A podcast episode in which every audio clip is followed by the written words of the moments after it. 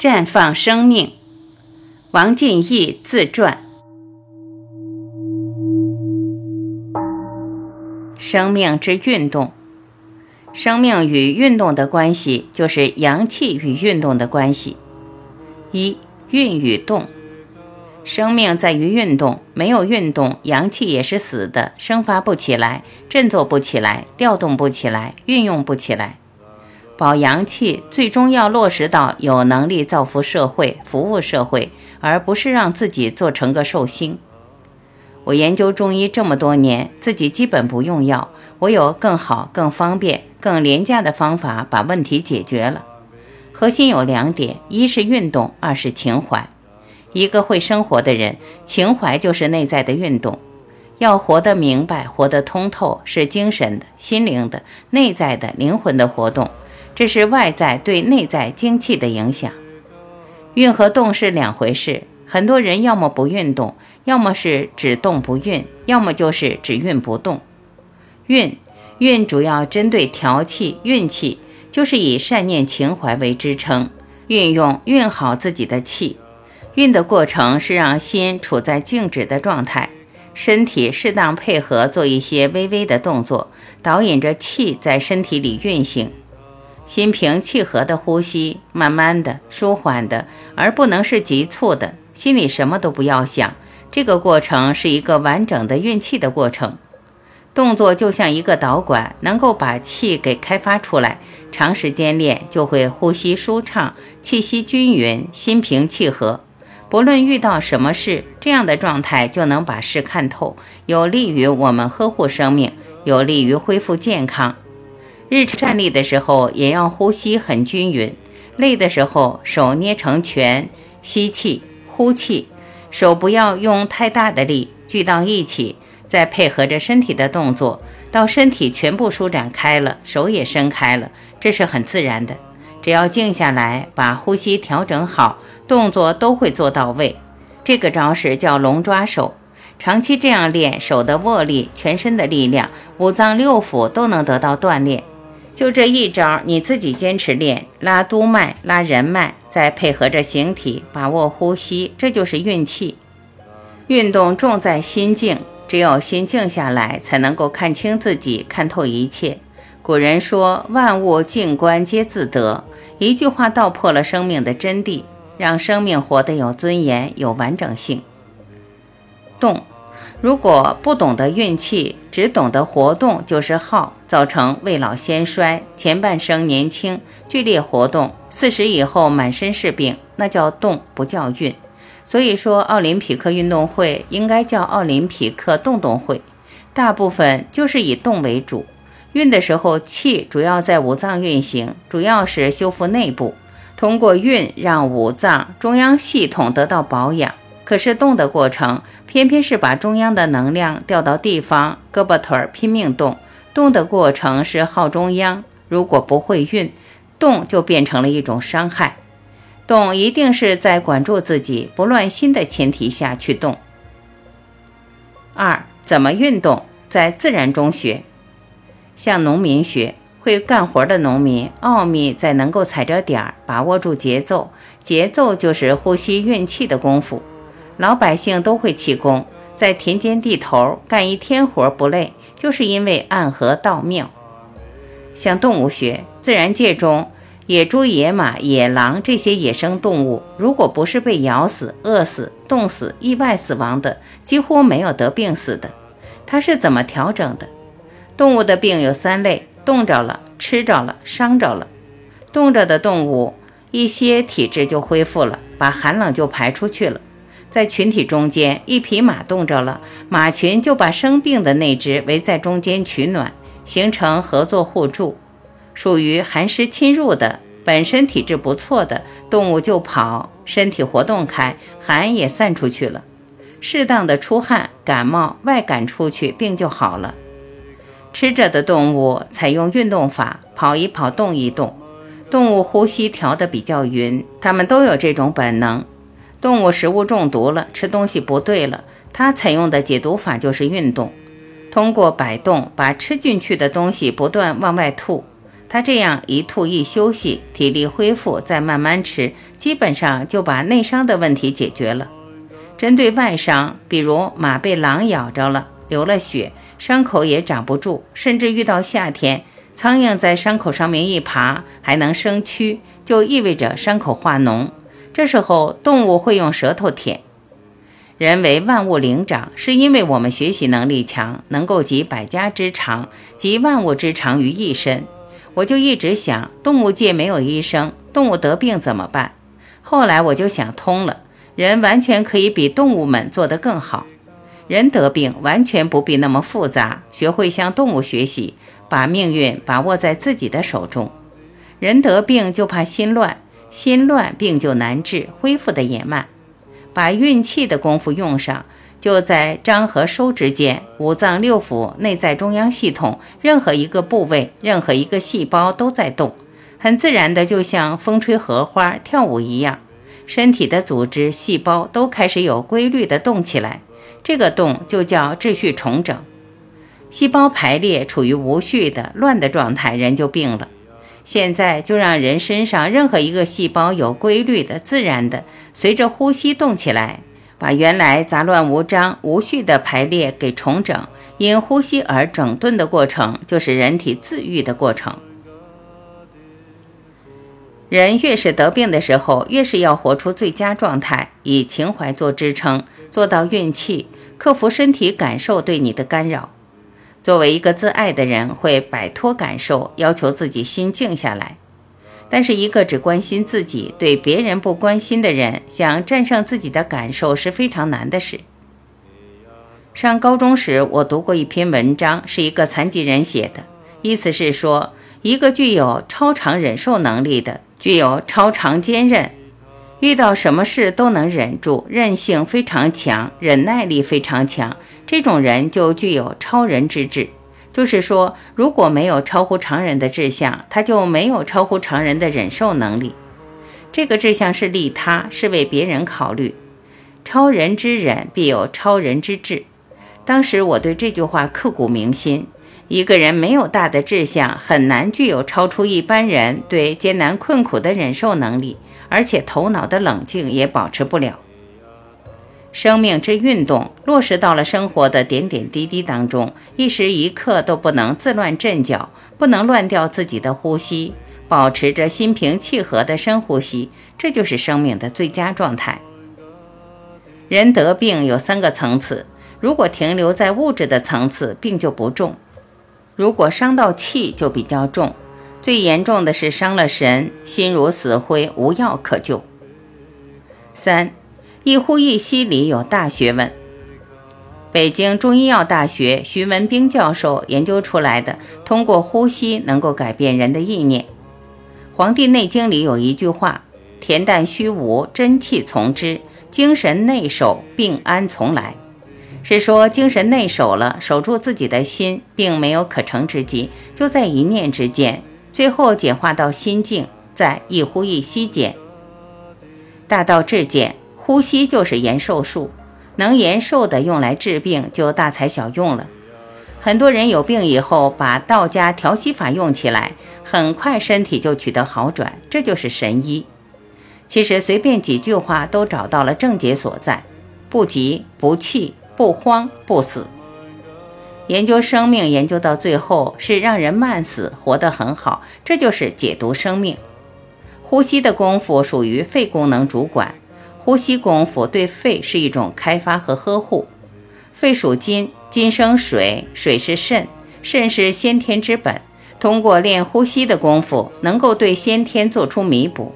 这就是为什么孙思邈练了调息法，寿命延长了。郭沫若练了调息法，寿命延长了。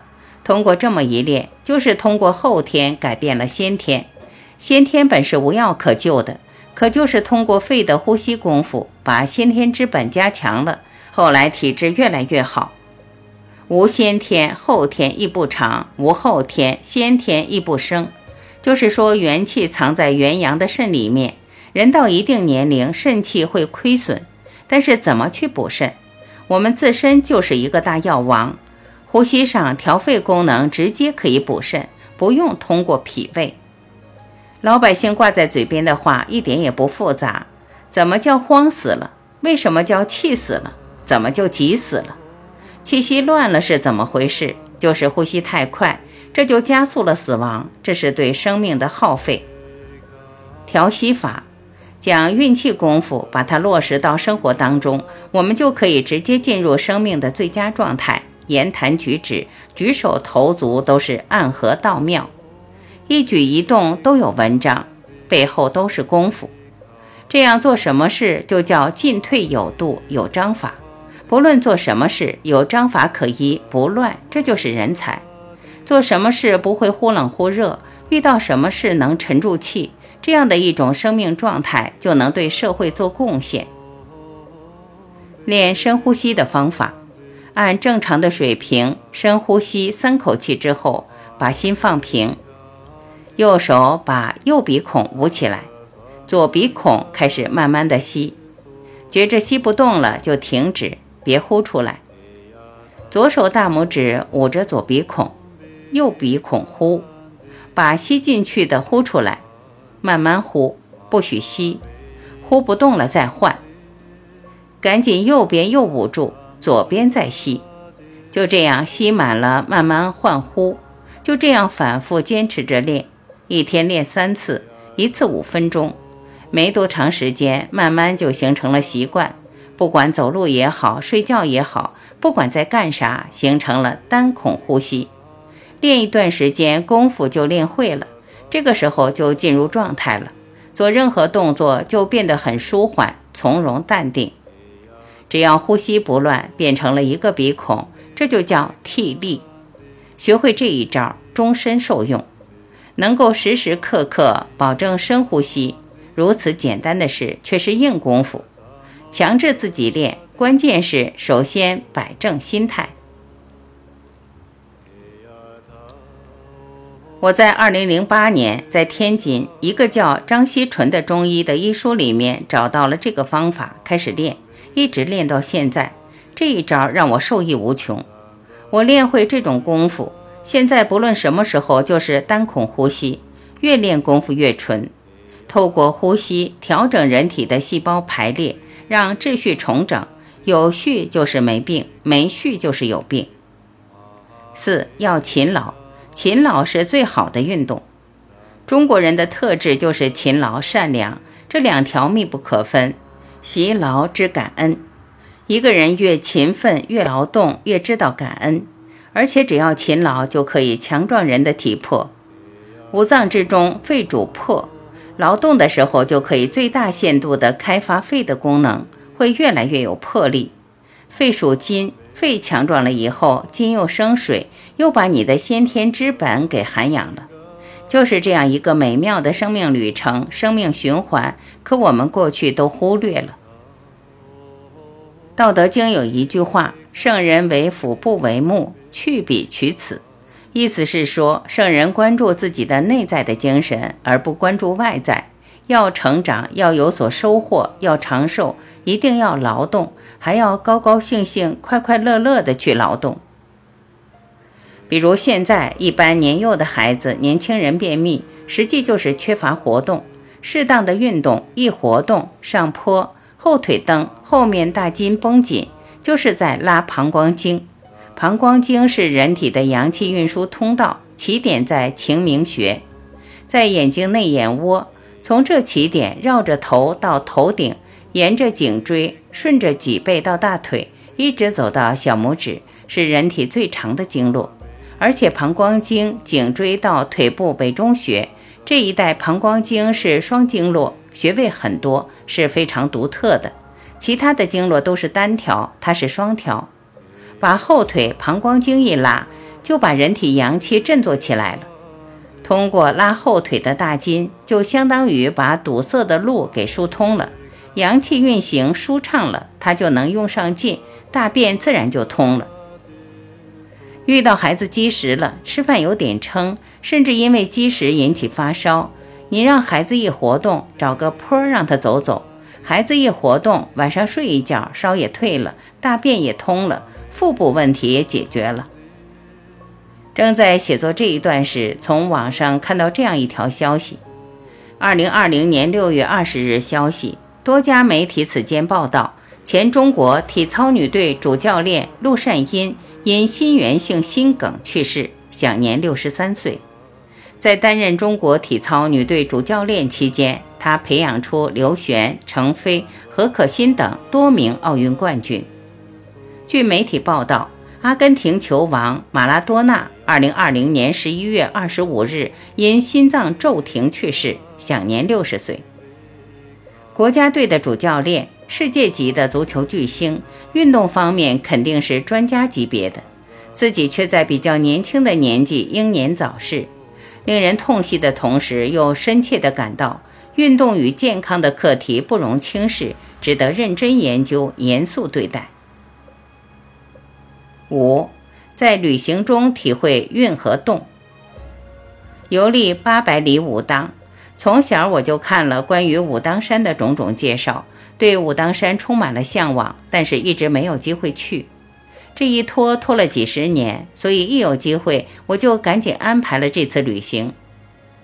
从南岩宫乌鸦岭到金顶，又从金顶下来，这一路我们三个人步行走了十四个小时。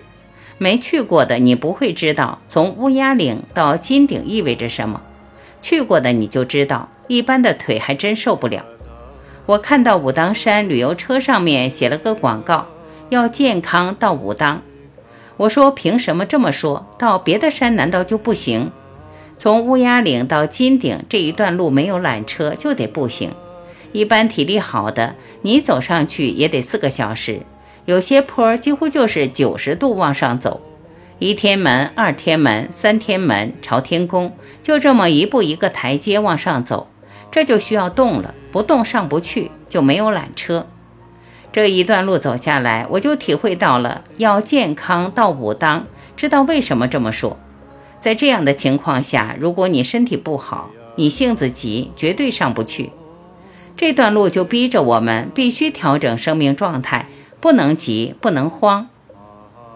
同去的一个同伴有哮喘病，那天也是蒙他的福，他哮喘走不动，我不能把他甩下，就陪着他。我们走着聊着。上一次我去登崇山时认识的一个登峰朋友给我说了个秘诀：登山的精髓概括为八个字。第一，轻抬轻放，就是腿轻轻地抬起来，轻轻地放到台阶上，再上另一个台阶，还是轻轻地抬起来，再轻轻地放下。这四个字是要领，脚要轻抬轻放。然后呢，深深的呼吸，吸的时候腿抬起来，呼的时候落下。保持这样一个节奏，轻轻地抬起来，轻柔地放下去，如同什么感觉？你把大地当做自己的母亲，而且是年迈的母亲，你就觉得如果腿抬得猛，对大地的压力就大，要慢慢的落，落得猛，大地母亲就被踩疼了。要有这样一种情怀，你就认为是大地母亲在撑着你，你是在母亲的怀抱中行走，你不要慌，一慌母亲就受罪。就像我们在母亲肚子里面的时候，稍微在里面一动，母亲是不是难受死了？我们不要去增加她的痛苦，不要去干扰她的状态。就这么，我悄悄的来了，我又悄悄的走了，不打扰，不伤害。你想想，这样一个状态，你在旅行的时候是一种什么心情？后面的四个字就是三步一停，走三步停下来，深呼深吸，你在看景。看看周边这个五百年前，大明王朝动用了三十万军人和民众，能工巧匠，用了十二年时间铸建的八百里武当，九宫三十二殿，这是人类的奇迹。它代表了当时我国建筑和冶金的最高水平，也代表了天人合一的最高水平。皇帝有旨，对武当山的原有面貌一草一木都不能动，那怎么规划？孙碧云道长，武当山的师傅，从金顶到太子坡，将近四五十公里路程，他全程一步一步去丈量测量，最后画出来了设计图纸。然后三十万人用了十二年的时间，建了八百里武当，九宫三十二殿。我有个习惯，到一个地方必须对当地做深入的了解，这样才能读懂，无处不是景观。要不然急匆匆的去了，又急匆匆的回来。坐着缆车，咯吱吱上去了，咯吱吱坐下来，拿个手机啪啪啪拍几下，完了什么都读不懂。我只能用两个字来描述对武当山的印象：震撼。轻抬轻放，三步一停，依照这样一种节奏，依照这样一种状态在动。你时时都在运气，但是身体时时都在动，这就是运与动的完美结合。没有前面的底子，没有情怀，做不到运和动的结合，做不到动与静的结合，做不到内心与外在的结合，做不到物我一体。这时候，这种状态，看到每一朵花，每一棵草，你就觉得你读懂了它，这就是旅行。这样的旅行和读书有什么区别？和交朋友有什么区别？和听音乐有什么区别？自己做什么事都要用心去体会。这就是旅行的意义。登到金顶，到朝天宫、太和宫，那才是彻底的震撼。在那么高的山上修建了一座和北京故宫同等规格的紫禁城，这个修建的难度比修故宫的难度大得多。五百年过去了，纹丝不动，这是什么样的技术和水平？是什么样的人操什么样的心建出了这样的工程？就这样慢腾腾地走过去，登到金顶，那是更不一样。登到金顶，几乎我内心所有的词汇都用不上，无法描述。为什么很多时候爱国情怀出不来？是因为我们从来没有认真来领略国家的每一寸土地。如果大家用心去看一下，你就会发现我们的祖国多么美，真的体会到什么叫大好河山，令人陶醉。下山的时候又是慢腾腾的，晚上一休息，第二天紧接着就到南岩宫，那是在悬崖峭壁上建的太乙真圣宫南岩宫。在武当山那三天，我们基本上没有浪费时间，白天就一直在动。第一天刚到，我们就争分夺秒跑到五龙宫，那是一个山谷，往下走，天黑洞洞的，那也是陶醉。那里的自然环境好到什么地步？我们在走着的时候，武当山森林里面的不知是飞鼠还是飞猴，就在那树上飞，呼，从这棵树飞到那棵树，也不怕人，就在树上叫。这是只有在电视上才能看到的场景。手一拍，它就从这棵树飞到那棵树。我们在路上走的时候，看到胖乎乎的小白熊，我们走，它也随着往前走。这个环境居然能让野生动物和人保持和谐相处。向下走，刚下来金顶，在山道旁边长了几十棵将近五百年的古树。那种树长得速度非常慢，都是历经沧桑，从头到脚都是长满了所谓的增生，肿瘤也好，疙瘩也好，浑身长满苔藓。可是生命在绽放，古树活得很好。更让我震撼的是，古树上面长满了苔藓，苔藓附着在古树的树皮上，和它成为一体，苔藓也活得生机盎然。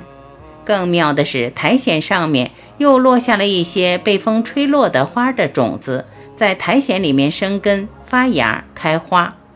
这是一个什么场景？花、苔藓和树完全融为一体，花开得相当茂盛。从树底开到树冠，上面都是紫色的花，绿色的苔藓，紫色的花，黑色的树。这是我登武当山最受震撼的一幅场景。这就是生命的和谐，这就是生命的宽容，这就是生命的胸怀，这就是生命的状态，这就是生命的绽放。可现在想想，我们自己亲身长出来的东西。比如我眼睛里的这个疙瘩是我亲生出来的，我亲生的疙瘩，这是事实。可我们对这自己亲生生发出来的这一些现象，竟然包容不了、理解不了。和这棵古树和人家活的状态比起来，我们是不是太惭愧、太罪恶、太无知？看看我们活得像个啥？我们亲生的病呀，自己都嫌弃它、扼杀它、虐待它、恨它，最后把自己活成啥了？和武当山的这棵树比起来，惭愧不惭愧？武当山之行最大的两个体会就是：一，让我体会到生命的节奏状态应该就是轻起轻落，如同走在母亲的身上，这是我最大的一个体会。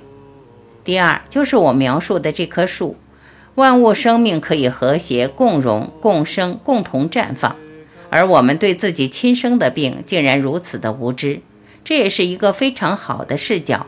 对生命的解读，从现在开始，我们唯一要做的一件事，就是做好对生命的呵护，用全部的身心去呵护自己的生命，去呵护任何生命，这就是对生命节奏的落实。这一次武当山之行，它主要是对我精神上，到我人生节奏上，让我体会到这个运气，气运好了，你身子不管怎么动，几乎不知道累。把我们的潜力给开发出来了，在心境的状态达到了运和动的结合，轻抬轻放，三步一停。大家可以把这八个字落实到生活当中。再大的事你不要慌，何必逼自己？